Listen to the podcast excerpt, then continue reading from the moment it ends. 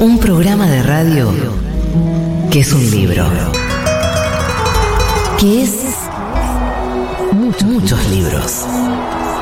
Una conversación polifónica. Una lez y un carnaval. La pequeña voz del mundo que suena detrás del ruido. Un libro que es un programa de radio que es un libro. Tómalo en tus manos. Abrilo, olelo.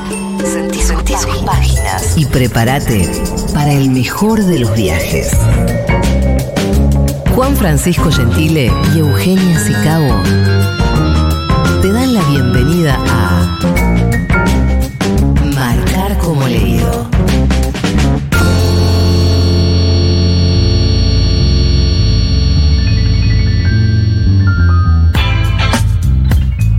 tardes, buenas noches, bienvenidas, bienvenidos, bienvenides a una nueva emisión de Marcar como leído, el programa íntegramente dedicado al maravilloso, insondable, misterioso, impredecible mundo de los libros de Futurock.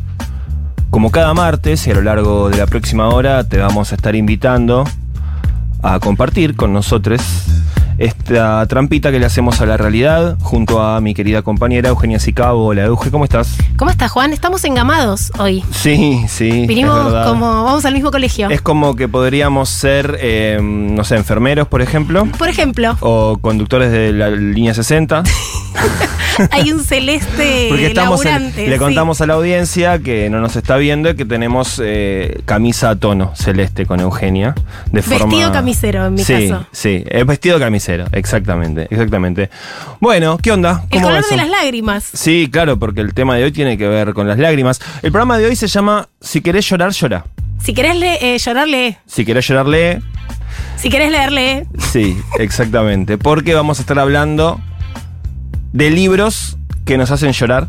Libros que nos hicieron lagrimear. Sí, por distintas medio- razones. ¿vos sabés que yo soy medio dura con Sí. eso? O sea, hay pelis que me hacen llorar a mares, pero son muy pocas las novelas o los Sí. Cuentos. O sea, sí que me conmueven, que me irritan, que me ponen triste, que me generan muchos sentimientos, pero llanto, tipo de que caiga la lágrima. Sí, Creo que los cuento. Estoy de acuerdo. Con los dedos de la mano. estoy de acuerdo y creo que entonces por eso vale más, porque es mayor el esfuerzo, el trabajo que hace ese libro, esa narración, eh, al momento de quebrarte y sacarte una lágrima. Porque creo que el cine tiene el recurso ese de la banda sonora. Creo que lo que nos termina quebrando en algún momento es algún sonido que aparece ahí junto con, con la narración, con lo que estamos viendo.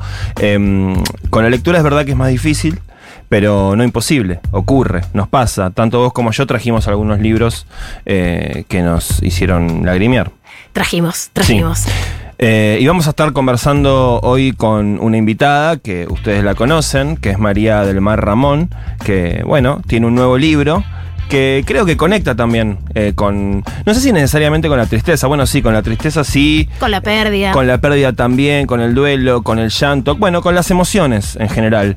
Eh, así que bueno, eh, vamos a conversar con ella acerca del tema del día, de su libro y también de otras cosas. Vamos a aprovechar que, que vino, que ya está en el piso eh, de, de Marcar como leído y vamos a darnos el gusto de tener una linda charla con ella que la teníamos pendiente además. Sí, queríamos que venga nuestra compañera María del Mar hace mucho tiempo. Sí. Le vamos a convidar un bermucito de la fuerza. Pero por Abrimos supuesto. un vermut blanco. Por A ver si supuesto, me quiere el corcho. sí.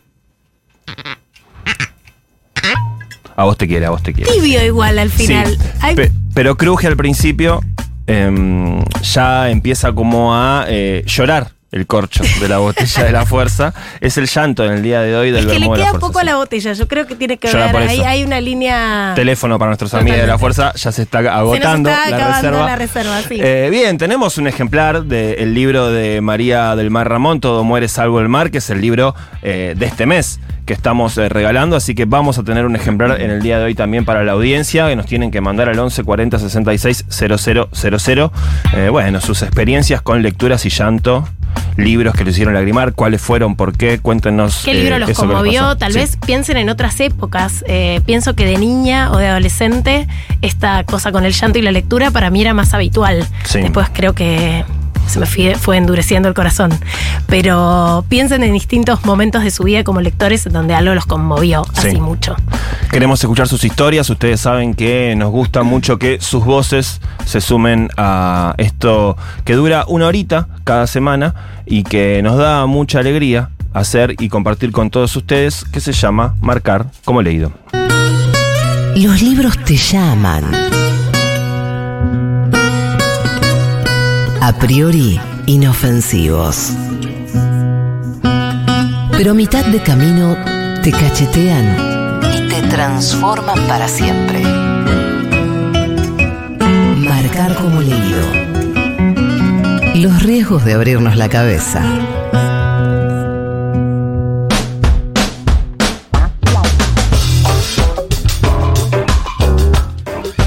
Muy bien, y como les comentamos, el tema de hoy es libros y llantos. Si querés llorar, leer. Si querés leer, llorar. Si querés llorar, llorar.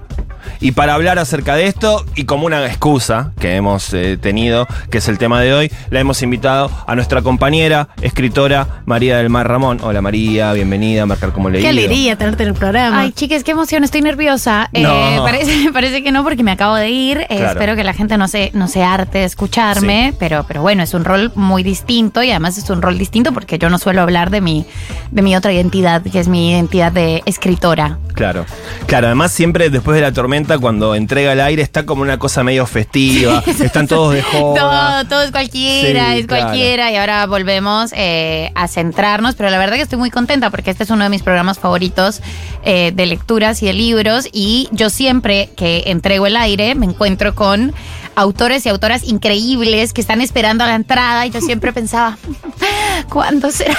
no? ¿Cuándo será que se fijarán en mí? Seré yo parte de esta terna. Total.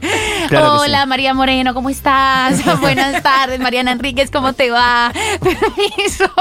Entonces estoy, estoy como muy emocionada. Estoy muy emocionada. Les agradezco mucho la invitación y la lectura. Bueno, esta es tu segunda novela, vos ya habías publicado La Manada, Ajá. que fue un gran éxito, que tuvo además publicación en muchos países. Sí. Eh, ¿Cómo es encarar un segundo libro que siempre dicen que es el más difícil de la carrera de los escritores? No, no sabía que decían eso, menos mal, menos mal no lo sabía. Porque. Y porque sí, sobre todo si tenés un primer libro que hizo ruido y que le fue muy bien, la presión, la vara está alta, la propia vara. Claro, a mí me, me había pasado, yo tenía una primera novela que es La Manada y un primer libro que es un libro de ensayos al que le fue muy bien también, que se llama Coger y Comer sin culpa, El placer es feminista. Y, y lo que pasa con esas cosas es que obviamente es una industria y, las industrias pues tienen ciertos intereses económicos, entonces cuando una publica algo a lo que le va bien, eh, los intereses editoriales, mi, mi editorial es, mi casa editorial es la casa editorial Planeta, en su momento dijeron, bueno, hagamos cuándo sale el otro, ¿no? El otro que, que tuviera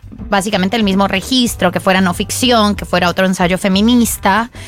Y yo ya no quería escribir ensayo feminista porque no tenía nada más, no tenía nada para decir y me parecía de, una gran deshonestidad intelectual insistir con algo con lo que yo creía que, que, que mi aporte se había agotado desde ese lugar y que además me parecía un poco mezquino seguir encabezando, porque obviamente estas cosas dan un lugar de visibilidad, siendo una mujer blanca y rubia, cis, de una de clase media. Entonces era como, bueno, hay algo de, la industria que obviamente para las mujeres es difícil entrar, pero una vez entramos, no, entramos todas por igual y, y hay algo eh, bastante racista y clasista con la forma en la que se producen estos éxitos editoriales, sobre todo en, en la no ficción que al mismo tiempo a mí me pareció súper valioso en su momento. Digo, en su momento nosotras veníamos, y lo digo como nosotras, quizás eh, enmarcándome dentro de- del feminismo y de los feminismos, veníamos de lecturas muy teóricas eh, y en el, en el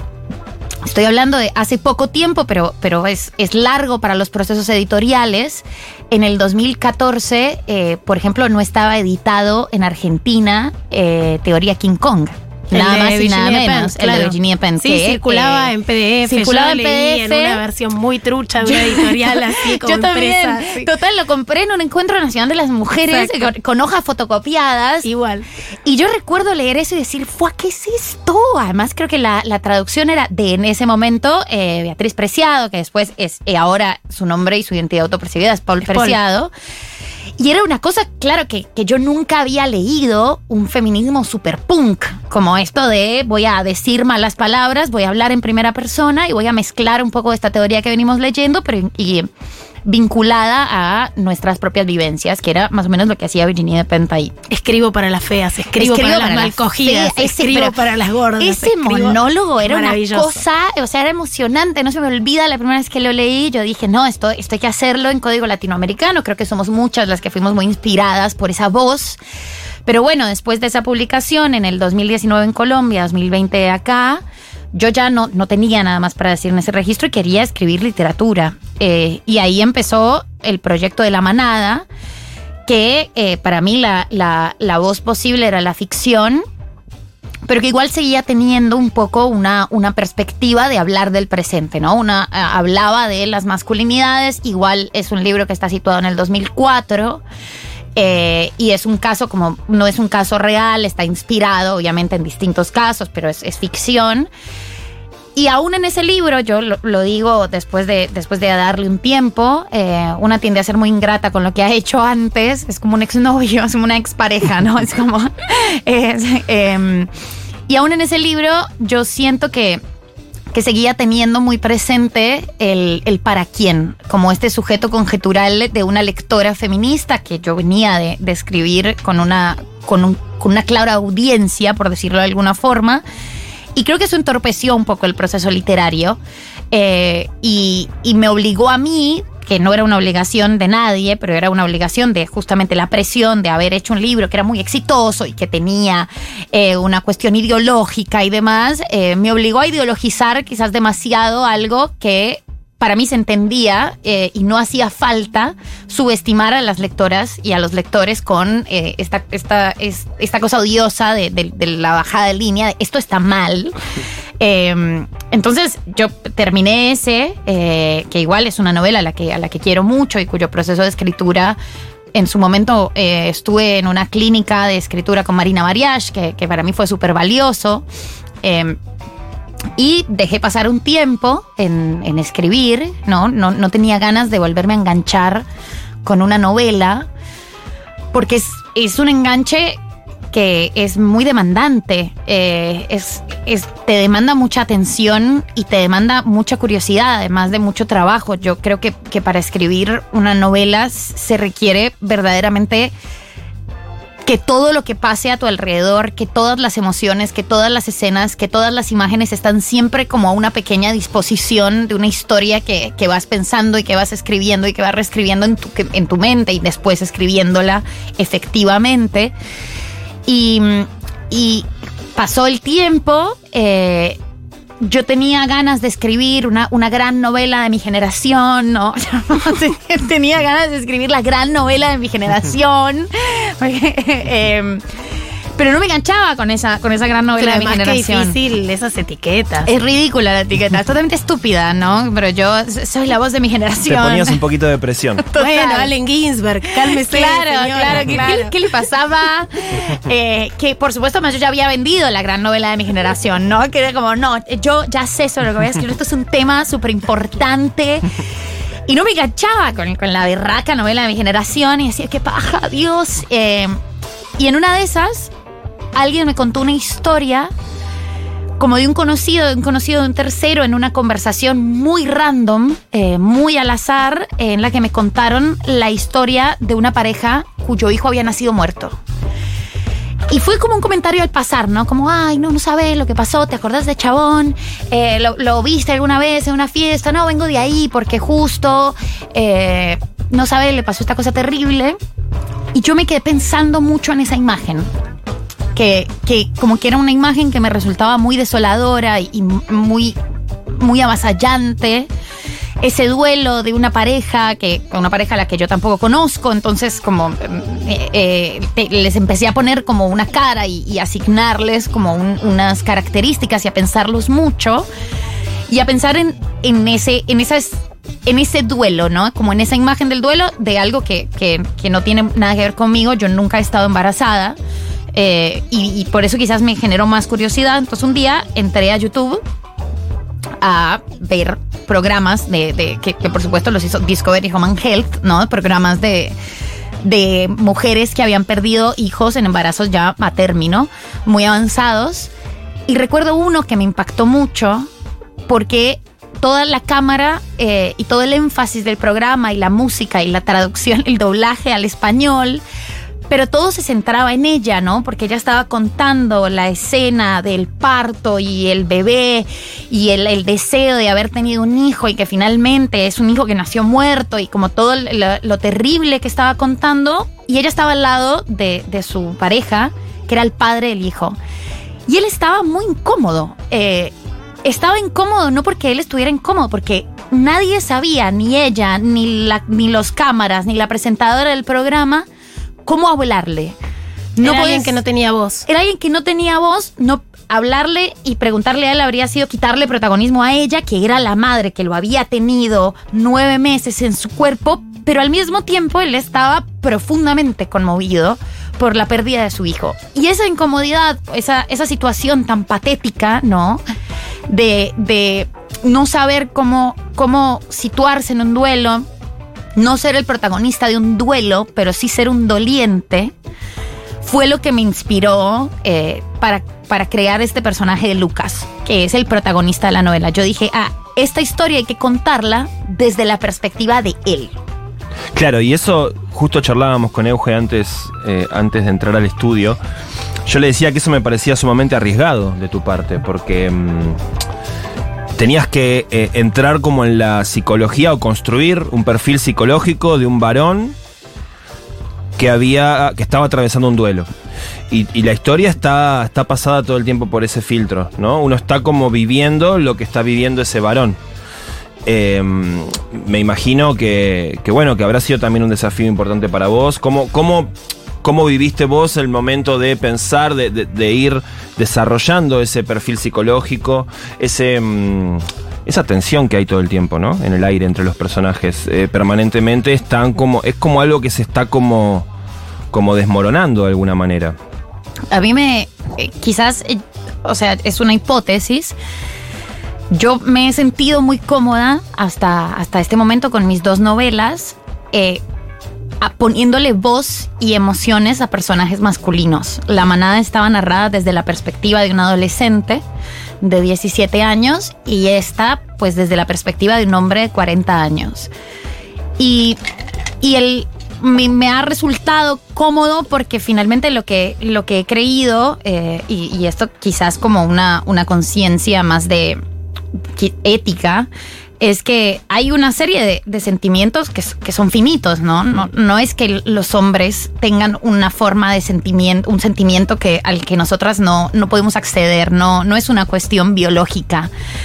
Y, y por eso, como son personajes que al tener, al narrarse desde ellos, lo que se está narrando es un mundo emocional y afectivo y no sé por qué los hombres no, no han tendido a narrarse eh, con tanto detalle en sus universos emocionales y afectivos. Eh, esto lo hablaba hace sí. poco con, con, una periodista. A mí me sorprendió y me sorprende mucho eh, y me gusta mucho Zambra porque me parece que Zambra habla sí. profundamente del, del, universo emocional y afectivo de los hombres. Yo pensé al instante en esa referencia mientras leía. Ay, yo lo, yo lo, lo quiero muchísimo. Porque son, son pocos los textos que uno se cruza eh, en donde se exponga la sensibilidad de, claro. de, un varón y la fragilidad, la tristeza, las inseguridades. Tendrá que ver con, intuyo, con el patriarcado también. Digo que claro. los personajes eh, masculinos nunca son menos habilitados nunca son para frágiles exacto. Claro y o sea los, los varones han narrado con, con, mucha libertad y muchas veces con grandiosidad eh, el mundo e incluso los, las emociones de las mujeres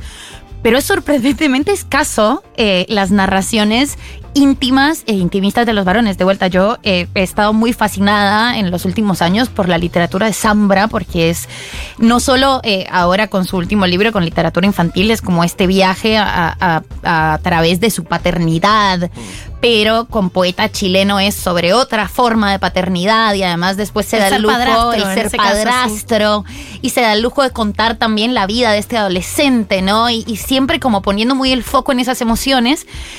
Y supongo, y volviendo a la primera pregunta, es lo que más curiosidad me da. Eh, y como me ha dado tanta curiosidad, y creo que uno no puede escribir una novela sin una curiosidad increíble, insoportable, que te motiva a buscar ese personaje en todas las jornadas de escritura porque no lo he leído lo suficiente o porque no he tenido suficiente acceso a, esto, las emociones masculinas y el universo de emociones masculinas es lo que me, me ha interesado más como, como poder narrar, porque narrarlo es una forma de descubrirlo, ¿no? Uno, uno le asigna eh, palabras y, y, y, cuestiones a estos personajes. Eh, para sí, como quitarle un también. velo, ¿no? Quitarle un velo, aunque sea construido con todo lo que atraviesa una construcción lit literaria, pero quitarle un velo al fin. Y además porque se ha hablado mucho y se escribe mucho sobre la maternidad y sobre las distintas maternidades. Ahí sí hubo un discurso que se habilitó en la última década de empezar a cuestionar el rol materno más edulcorado, de la maternidad como ese territorio feliz. O sea, hay, muchas eh, autoras a nivel mundial que han puesto eso en tensión y lo han vuelto, vuelto discurso literario. Pero cuando yo leí tu novela, Primero, a mí me quebró el momento en donde me enteré que la protagonista había perdido un hijo en esas circunstancias. Fue un momento de quiebre como lectora del, si querés eh, llorarle, Sí. eh, porque, claro, porque sí había leído muchas cosas sobre la pérdida, pero no después de haber atravesado esos casi nueve meses de embarazo. Hay todo un párrafo en donde vos eh, describís primero el dolor del parto, el querer morirse, que vos lo deslizás, eh, es- apenas una frase, pero es algo que aparece eh, bastante en los discursos, o sea que es, que es el momento de dar vida, es muy próximo a la muerte. Y además fue el mayor riesgo de muerte para las mujeres Claro. eh, históricamente, el- la muerte en el parto. Pero después esto de, de sentir los filamentos del músculo estirándose, la fuerza de este cuerpo que expulsa a un niño que no respiró nunca. Este, este, eh, esta pérdida específica yo no la había leído nunca. Y mm, bueno, vos contaste cómo fue la génesis de eso, pero cómo fue la parte de empatizar con, con esa pérdida. A mí me pareció tremendo cuando empecé a buscar sobre, sobre estos casos, que en realidad busqué poco. Eh, o sea, vi un par de, de videos, pero vi, un par de entrevistas, leí un par de artículos. Lo que me pareció más terrible, y terrible no como no un juicio de, de valor, me parece que, que es que la naturaleza es cruel, eh, porque muchas veces lo que decían es, a veces lo mejor para el duelo eh, es que el parto sea natural. Y, y, pues, y si, si es, porque claro, es, es un trabajo de parto igual, hay que generar contracciones eh, y demás. Y muchos médicos y médicas y, y muchas de las entrevistadas decían, no, no, yo tuve un parto natural de un hijo que no va a respirar, ¿no? Y la a idea, sabiendas a de que no va a respirar, Ay, la me parece lo más cercano a la tortura. pero es, es eso, ¿no? Como Sí. la idea de... eh, y lo que decían era, muchas veces es lo mejor para el duelo. La idea de parir, de un ejercicio tan doloroso, tan extremo, eh, yo nunca he parido, pero eh, soy muy obsesiva, me interesan muchísimo las historias de, de mujeres madres, o sea, a mí me interesa mucho la maternidad eh, y la paternidad como cuestión y siempre a todas las todas mis amigas que tienen hijas o personas que conozco que tienen hijas, como me, me involucro mucho con la charla y, y pregunto, ¿y cómo fue el parto? ¿Cómo, cómo fueron las contracciones? Y muchas mujeres, lo que, lo que, lo que suele pasar es hay como, hay como cierto olvido, ¿no? Como, no, fue más o menos, no sé, bueno, pero después me emocioné muchísimo. Y hay algo de esto, de la parte emocionante que termina eh, borrando quizás todo el dolor físico, aquí no llega nunca. no hay alivio. claro. No hay alivio, solo No hay dolor físico. Y es un dolor físico extremo al que, al que nos sometemos las mujeres, eh, y esto con, con maternidades elegidas, pero al que nos sometemos las mujeres eh, con un parto, digo, es una cosa tremenda. Entonces eso me, me interesó mucho como narrarlo y narrar la crueldad que eso implica y al mismo tiempo una crueldad que es inevitable. La naturaleza es cruel y puede ser muy cruel, que es lo que le pasa a ella y lo que les pasa a estos personajes y que también funciona un poco como esa metáfora de la isla. Estamos conversando con María del Mar Ramón sobre su nueva novela Todo muere salvo el mar y es la excusa también para ah, conversar acerca de libros que nos hicieron lagrimear, que nos hicieron llorar, que nos emocionaron, que nos entristecieron por diversas razones. Queremos escuchar tus historias al 11 40 66 000. Nos puedes mandar tus audios, nos puedes contar, vas a estar participando por un ejemplar del libro de María que se va a quedar con nosotros hasta el final del programa. Vamos a seguir charlando. Juan y Eugenia. Martes de 20 a 21.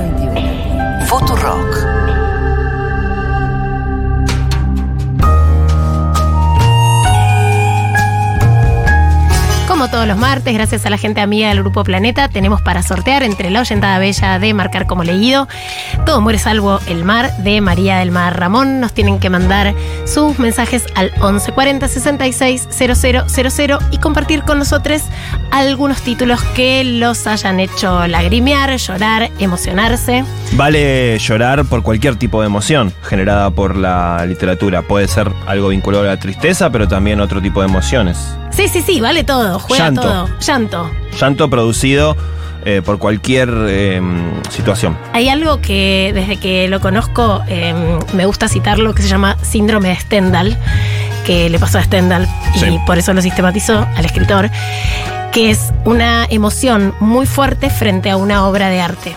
Como ponerte a llorar frente a un cuadro, ponerte a llorar frente a un libro. Sí. Eh, Pero también puede ser que te baje la presión o que te desmayes. Hay un montón de ejemplos Sí. eh, que Stendhal ha recopilado. Frente Y- a un cuadro que flashero, ¿no? es muy fuerte. A mí me pasó una vez en la vida, frente Mira. a un cuadro de Dalí, que no esperaba, en el Museo Nacional de Bellas Artes. ¿No la viste venir? No, no sabía que estaba el cuadro ahí. Ah. Y tampoco. Te tomó por sorpresa me el cuadro tomó de por Dalí. sorpresa y, y me puse a llorar instantáneamente. Nunca pude explicarlo porque además ahí, viste, es pura emoción. Sí. Claro. Eh, no me dio ninguna cuestión racional. No es que dije, ah, pero. Qué maestría, cómo hace tal cosa, el No, color, no. el brillo, la. La sentí. No, no, no, cera, la sentí. La sentí, la sentí. así, de una. Em, así que eso se llama síndrome de Stendhal. Bueno, Y con la literatura hay uno que ya lo puse muchas veces a prueba, entonces ya no me pasa más, porque lo- sufrió varias relecturas, pero la primera vez que leí Los restos del día de Kazuo Ishiguro, ujú. eh, que es una novela que después tuvo una adaptación con Anthony Hopkins y Emma Thompson, muy conocida, que se llamó Lo que queda del día, hay un momento, es, es la historia de un mayordomo eh, que toda su vida está regida por el servir y siente un gran orgullo en servir. Y de lo que más se jacta es que en un día en que era una cena muy importante para su patrón, se muere su padre y a él le avisan que se está por morir su padre, o sea, él tiene la chance de despedirse de su padre. Y él dice, todo bien, no me molestan, termina de servir la mesa y se jacta de que nadie se dio cuenta de que en esa cena se le había muerto el padre. Es como. ¿qué subjetividad tiene que haber Sí. detrás de ese sujeto que después cuenta esa anécdota, Sí. orgulloso de que él pudo seguir sirviendo? Eh, bueno, esa es una como de mis top 10 eh, libritos para llorar. Bueno, ¿Vos, Juan? eh, es la, bueno, yo tengo varios. em, me acuerdo puntualmente de uno cuando surgió hacer este, este tema para este programa, puntualmente con El corazón helado de Almudena Grandes, que es un libro como que está, bueno, sí, está metido lo familiar, la historia familiar, padres, hijos, hermanos, atravesados por la guerra civil española, que es como el gran tema de Almudena. Em, y tiene algo que ver con el libro de María también, porque es la sensibilidad de un hijo que es padre a la vez y que está reconstruyendo la historia eh, de su padre, que la eh, se ha muerto, ya no está más en su vida, em, y, y está conociendo a través de quien fuera su pareja, la pareja de su padre, una pareja en realidad no oficial, un amante de su padre, que él se la cruza en su vida, em, también de un modo sexy, digamos, em, y, se da- y se va dando cuenta que esa mujer con la que se está vinculando de un modo sexy en ese momento fue la amante de su padre, y que ahí se le abre toda una historia que él desconocía de su padre y que está atravesada también por la guerra civil para llevar española. a terapia. Sí, sí, bueno, muy psicológico. Hola, muy ¿qué tal? Hola, total, Freud. total, total. Eh, y tiene muchos momentos como muy. Porque, claro, son esas historias que necesariamente tocan algo de que seguro tiene algo. Lo puedes asociar con algo de tu propia historia. Aunque no sea necesariamente tal como la está narrando, siempre hay como. Son esos libros que tratan. eh, sobre emociones que son universales de alguna manera, Eh, como el amor, el desamor, eh, la familia, los hijos, la paternidad, la maternidad, la muerte, el duelo, la pérdida. Eh, entonces, bueno, en algún momento, ahí si están hechos bien y bien narrados, eh, con, talento y con, destreza en el momento de construir ese relato y esa historia, bueno, pueden ahí hacer un toquecito eh, y, bueno, hacer rodar alguna lágrima por la mejilla. Bueno, y hay otra que es muy tremenda, de Jorge Barbiza, que es un autor argentino que se suicidó como buena parte de su familia, que se llama El desierto y su semilla, una novela que no se consiguió durante muchos años y después la publicó Eterna Cadencia, que es, está basada en un caso real de la propia madre de Barón Visa, que cuando se divorcia de su padre, eh, en ese interregno que hubo, en donde hubo divorcio legal, Sí. el padre va a la audiencia de divorcio y le tira ácido en la cara y la desfigura. Y toda la novela es cómo este hijo acompaña la reconstrucción o el intento de reconstrucción del rostro de esta madre, a veces con descripciones que hasta parecen cuadros surrealistas cuando describe cómo va modificándose la carne y demás, y como sabes que está basado en un hecho real, bueno, hay una cosa ahí densa que llega un momento que, y encima sabes que el padre hace eso y además después se pega un tiro. Bueno. Y la madre Ay. se suicida y después se suicida él. O sea, Tranca. es como una gran historia trágica Sí. que además está basada en hechos reales. Eh, esa es una de mi- para lagrimear fuerte. María, ¿alguna que recuerdes? Sí, pienso, eh, se me vino a la cabeza Canción de tumba de Julián Herbert, eh, que es un escritor mexicano. Y es un libro que yo leí hace muchos años, me parece que lo, acá lo editó mm, eh, Penguin, lo tiene, Random House. eh, y es eh, como narra la muerte de la madre, la madre de una trabajadora sexual. Y hay algo muy bello y muy crudo en, en la, en la narración de Herbert que a mí me, me impresionó mucho. O sea, recuerdo cuando el libro terminó, el- una lagrimita, me acuerdo perfecto de dónde estaba, como estaba en una hamaca, como me acuerdo la, la- la sensación de, de tristeza y desolación que me dio ese libro. Nunca lo volví a leer, tendría que releerlo porque me, me gustó mucho y recuerdo haberlo recomendado intensamente, no sé, debía ser como el 2014 también, que a la gente la entristecía mucho. Y el resto me pasa mucho con la poesía, creo que la poesía al tener como esa, esa contundencia eh, y esa precisión, me emociona mucho, me emociona mucho César Vallejo, eh, de siempre, y es, hay un poema que, que volví a leer hace poco que me parece increíble. Hoy me gusta la vida mucho menos, pero siempre me gusta vivir, ya lo decía. Que es como, ¿Cómo se escribe eso? O sea, Claro, ¿qué te pasa? David César, la concha de tu madre. Claro. O sea, es un montón. Eh, las primeras veces que leí cosas de Juana Viñosi me emocionó muchísimo. eh, de Beatriz Viñoli también, como que, que de hecho uno de los poemas es el epígrafe, es uno de los epígrafes de, de la novela. Me acuerdo de la primera vez que leí ese poema que se llama La Caída eh, y me, me impactó eh, increíblemente. Además estaba empezando la pandemia y yo lo recitaba todo el tiempo. eh, y como que tengo un, vínculo con la poesía que, que me, me deja, me, me conmueve muy fácilmente. Bien, vamos a seguir conversando con María del Mar Ramón. Eh, la consigna de hoy es libros que nos hicieron lagrimear. Eh, al 11 40 66 000 recibimos tus mensajes. Eh, esto es Marcar como leído, un gran programa sobre libros. Ya venimos. Somos los mismos después de un gran libro. Marcar como leído. La lectura como experiencia transformadora.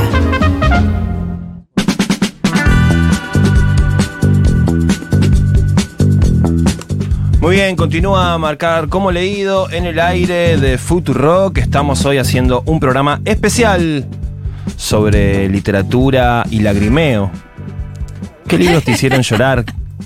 ¿De alegría? ¿De tristeza? ¿De alguna otra emoción? Que no sea ninguna de esas dos, de rabia tal vez, de enojo. Hay momentos donde uno se enoja tanto que tal vez hasta le sale, ¿no? Un llanto, de bronca. Ya lo hablamos creo que acá, pero a mí me pasó eso con Klaus y Lucas de Agota Christoph, que Sí, te claro. lo recomendé. Viste que me enojé mucho con el Sí, libro, sí. con la segunda parte del libro, después me reconcilié. Sí. Pero fue de esos libros que el del primero me conmovió, porque es una trilogía. El segundo dije, hacer esto no vale. O sea, manipular así a los mal. lectores no es legítimo. Sí. Eh, eh, daba mucho el revoleo y en el tercero dije, ah, sos una puta ama.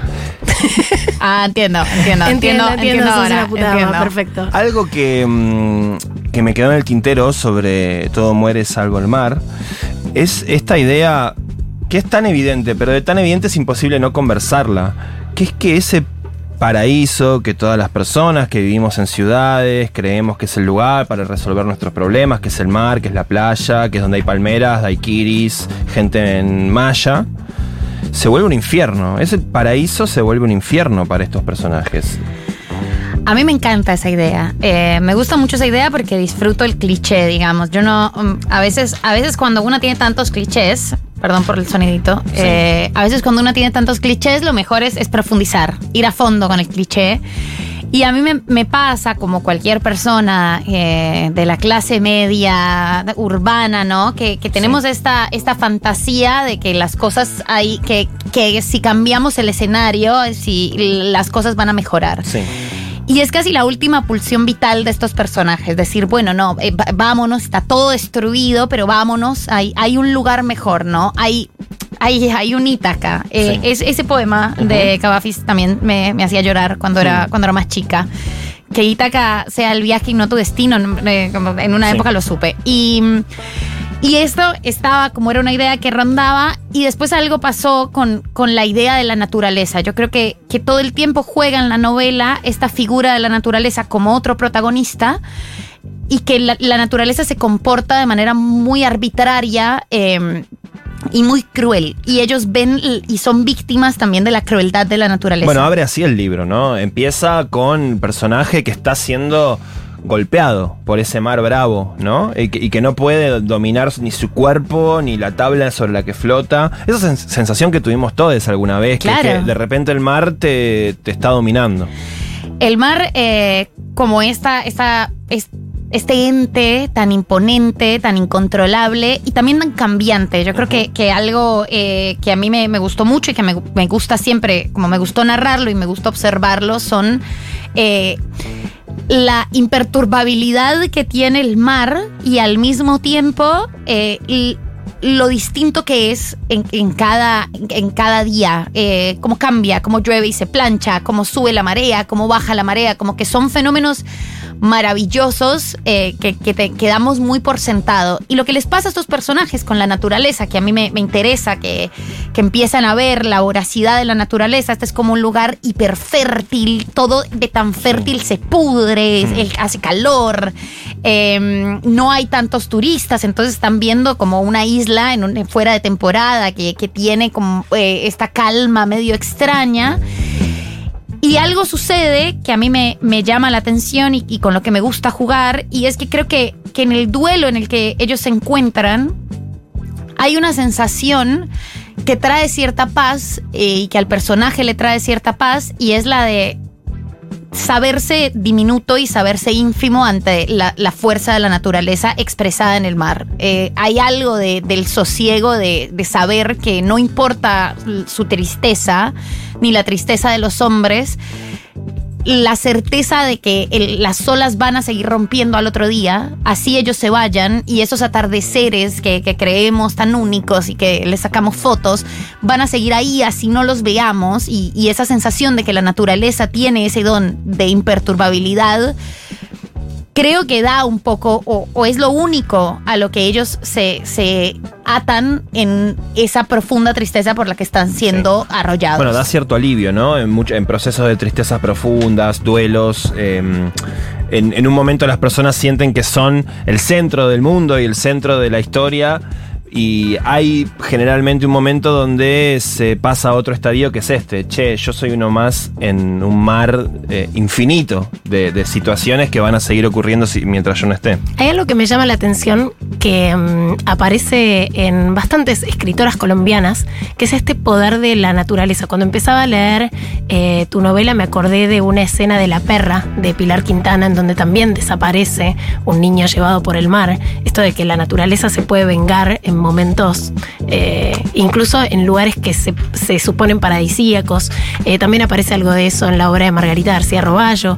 Eh, supongo, po- bueno, por la proximidad de este mar y de una visión menos idílica que tal vez la que tenemos los que vamos a esos lugares como destino turístico, en el mejor de los casos. También creo que en las observaciones de ellas hay algo, y, creo que también se, se procura en, en, Todo Muere Salvo el Mar, de... Hay una cosa muy colonial y hay, hay una aproximación súper colonial a estos lugares, porque nosotras tres somos mujeres blancas, a pesar eh, de que de hecho Pilar Quintana vivió en, En la selva. En la selva, en, en ladrilleros, en ladrilleros de Juan Chaco, no recuerdo bien, en el Pacífico colombiano.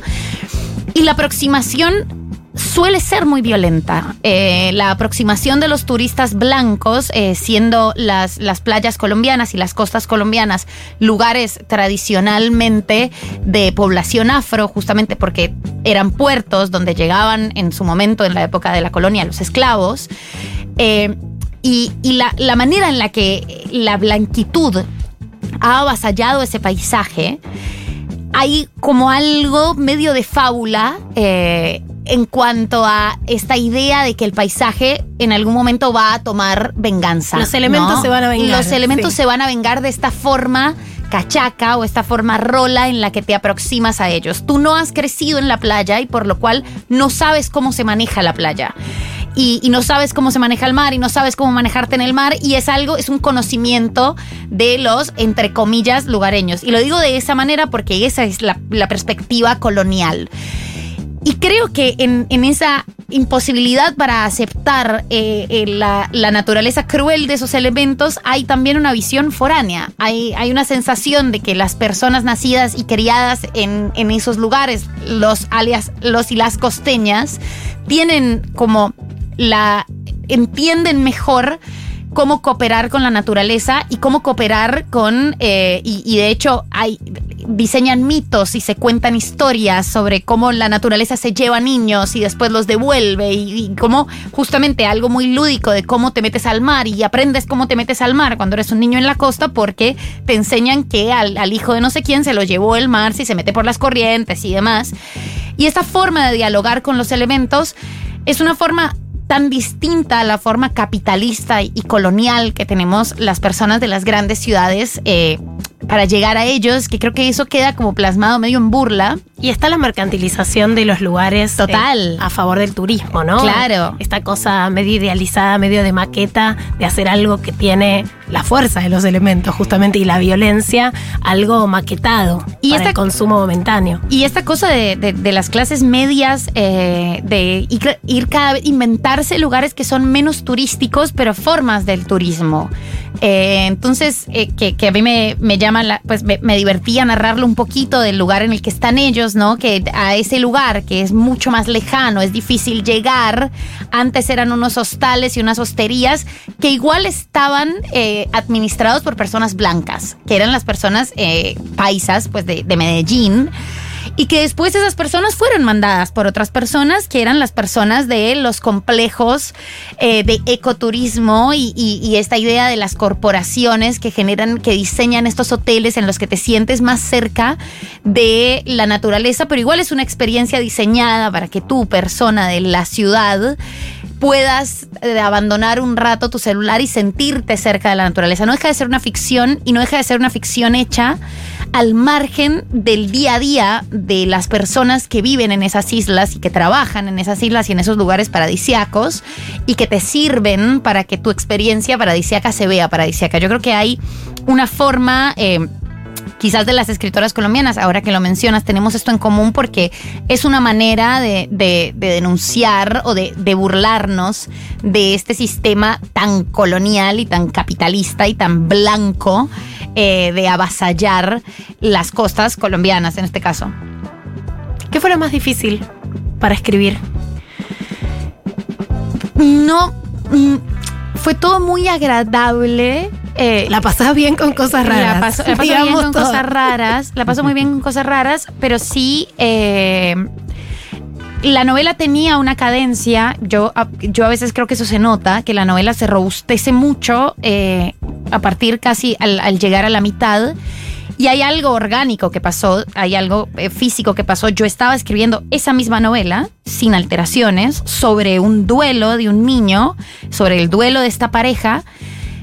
Y yo había empezado ese año con, eh, eh, de hecho había empezado ese año en la playa, en un, en un lugar que se parece mucho, no es, es- ese lugar no existe, esa isla no existe, pero hay cosas que yo que tomo prestadas de un lugar que sí existe, en largas caminatas en ese lugar, en las que yo, yo escribo caminando básicamente, como es, es donde pienso.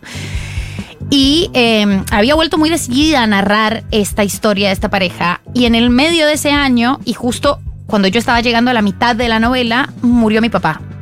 De manera eh, improvista. Y hubo un acceso a una forma del duelo que yo no conocía. Hay algo de, de, de conocer, de, de aproximarse de manera muy íntima a un duelo que yo creo que sí le dio a la novela otros matices. Eh, yo no quería hacer tampoco, no quería escribir sobre la muerte de mi papá en primera persona, no quería hacer una novela eh, ni que fuera un espacio catártico. Eh, yo estaba muy comprometida con, la, con, con, esa, con esa idea que fue la que quedó. Pero es curioso, quizás un poco extraño, que yo ya hubiera estado escribiéndola y hubiera estado escribiendo muy rápido, digamos, como iba bastante bien la marcha, con esto, con, con, esta estética presente, como preguntándome mucho sobre la muerte y con una curiosidad que en, un momento se, se, volvió más real y que lo que hizo fue acompañar la literatura y, y, la ficción. Eh, sirvió como una especie de cobijo para, para elaborar ese duelo. A mí me, me preocupó, o sea, no hubo partes difíciles, pero cuando yo volví de Colombia... Porque la vida estaba ya difícil. La, la, vida era difícil, pero yo volví de Colombia muy angustiada, pensando que no iba a poder escribir, porque era algo que yo había escuchado de, de amigas que les había pasado con el duelo. Y yo estaba en medio de toda la angustia pensando, yo requería escribir este libro, pero ahora eh, no, no sé bien cómo encararlo. Y el proceso fue muy bello porque el proceso se dio un poco la mano con la, con la misma historia que ya se estaba narrando. Y lo que le dio la realidad de, de, lo que pasaba en mi vida fue una profundidad distinta, ¿no? Como, no sé si más verosimilitud, no creo, sino un matiz, una, una pátina de, de, un color triste. Una hondura eh, también. Claro, sí. una hondura que, que yo creo que, que, tiene un poco la novela. Vida y literatura se nutrieron mutuamente en o sea, ese que se dieron momento. la manita. Sí. Se, dieron, se, se, dieron, la manita. Nos dimos sí, la manita. Sí, bueno, qué lindo es pensarlo de esa manera, ¿no? Porque es un momento difícil para vos. Eh, te, eh, estar escribiendo esta historia te ayudó a, a atravesarlo y al mismo tiempo potenció tu texto. Exactamente, fue hermoso. Yo sentí que la, la compañía más apropiada para un momento de tal tristeza era la escritura. Hmm. Y era el refugio más agradable y me sentí eh, como en una especie de suerte desafortunada de poder escribir ficción con esa tristeza. O sea, me sentí un poco aliviada de, de no tener que eh, hablar del tema en, en primera persona y, y, y, poder darle rienda suelta a la reflexión y a, y a la tristeza misma eh, en estos personajes que ya existían. Entonces era como, ay, tenemos una casita para tu tristeza. o sea, la casita ya estaba construida. Ven nomás, sé triste en libertad. Y eso me, me hizo bien a mí cuando sistematices eh, tus modos de escritura en un próximo libro. Ojalá no muera nadie. Una, una, suerte desafortunada no es un mal título. Una suerte desafortunada. Era, claro, yo en un momento dije, maté a mi papá. Y era como, esto no tiene ningún sentido. Era un bebé, no, no tenía, pero, pero había una sensación de, de yo porque estaba escribiendo sobre esta vaina justo en ese momento. Una suerte desafortunada. Eh, y, y fue una compañía muy, muy reconfortante. Eh, fue un espacio que, que, a mí me habilitó eh, emociones, pero también eh, elaboraciones distintas, ¿no? No era un espacio de catarsis. Yo tenía ya un, tra un trabajo hecho y enrutado.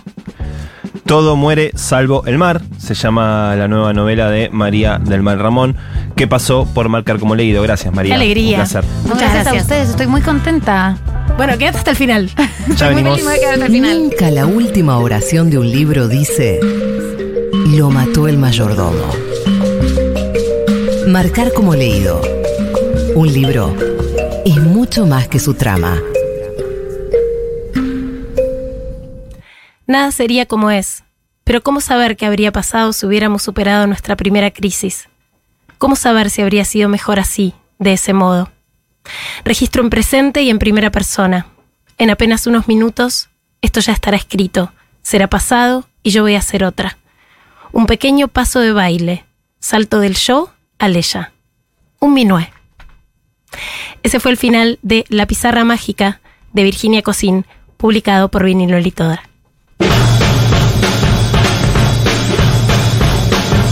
Ay, terminé el libro de María del Mar la semana pasada, me pareció muy hermoso. Yo eh, siempre voy leyendo en el colectivo y la verdad que me puse cachonda en el colectivo y estuve a punto de llorar en el colectivo todo el mismo día. Olis, perdón el- la voz, pero estoy muy mal de la garganta, pero bueno, me quería dar esta oportunidad para saludar a María del Mar, que escucho siempre, y contarles que el primer libro que recuerdo por el que lloré fue Mi planta de naranja lima, que lo leí alrededor de los 9-10 años.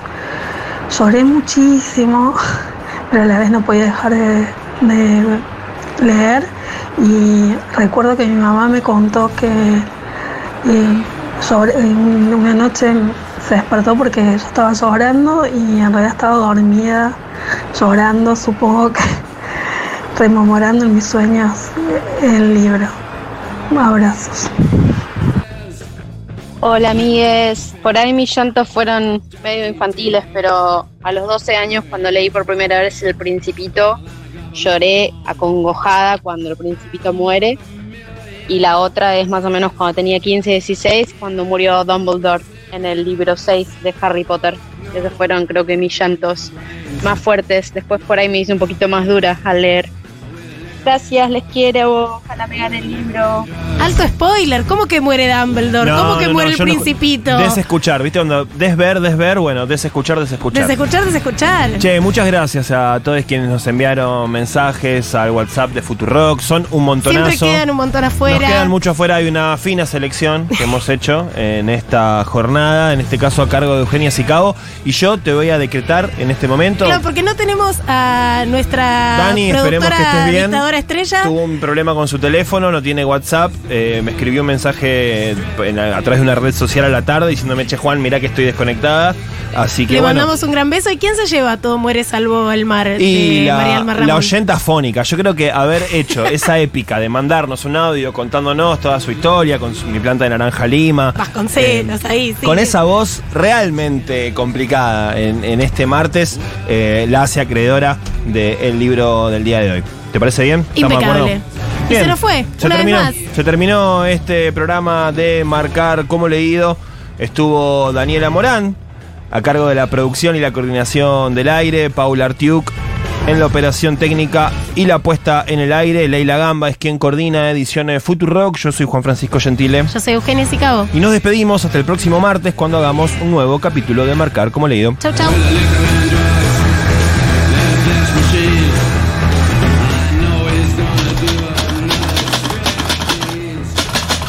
Este programa de Marcar como Leído se terminó de imprimir en los estudios de Futurock en noviembre de 2023 en letra Gotham, creada por el tipógrafo estadounidense Tobias Freeshow.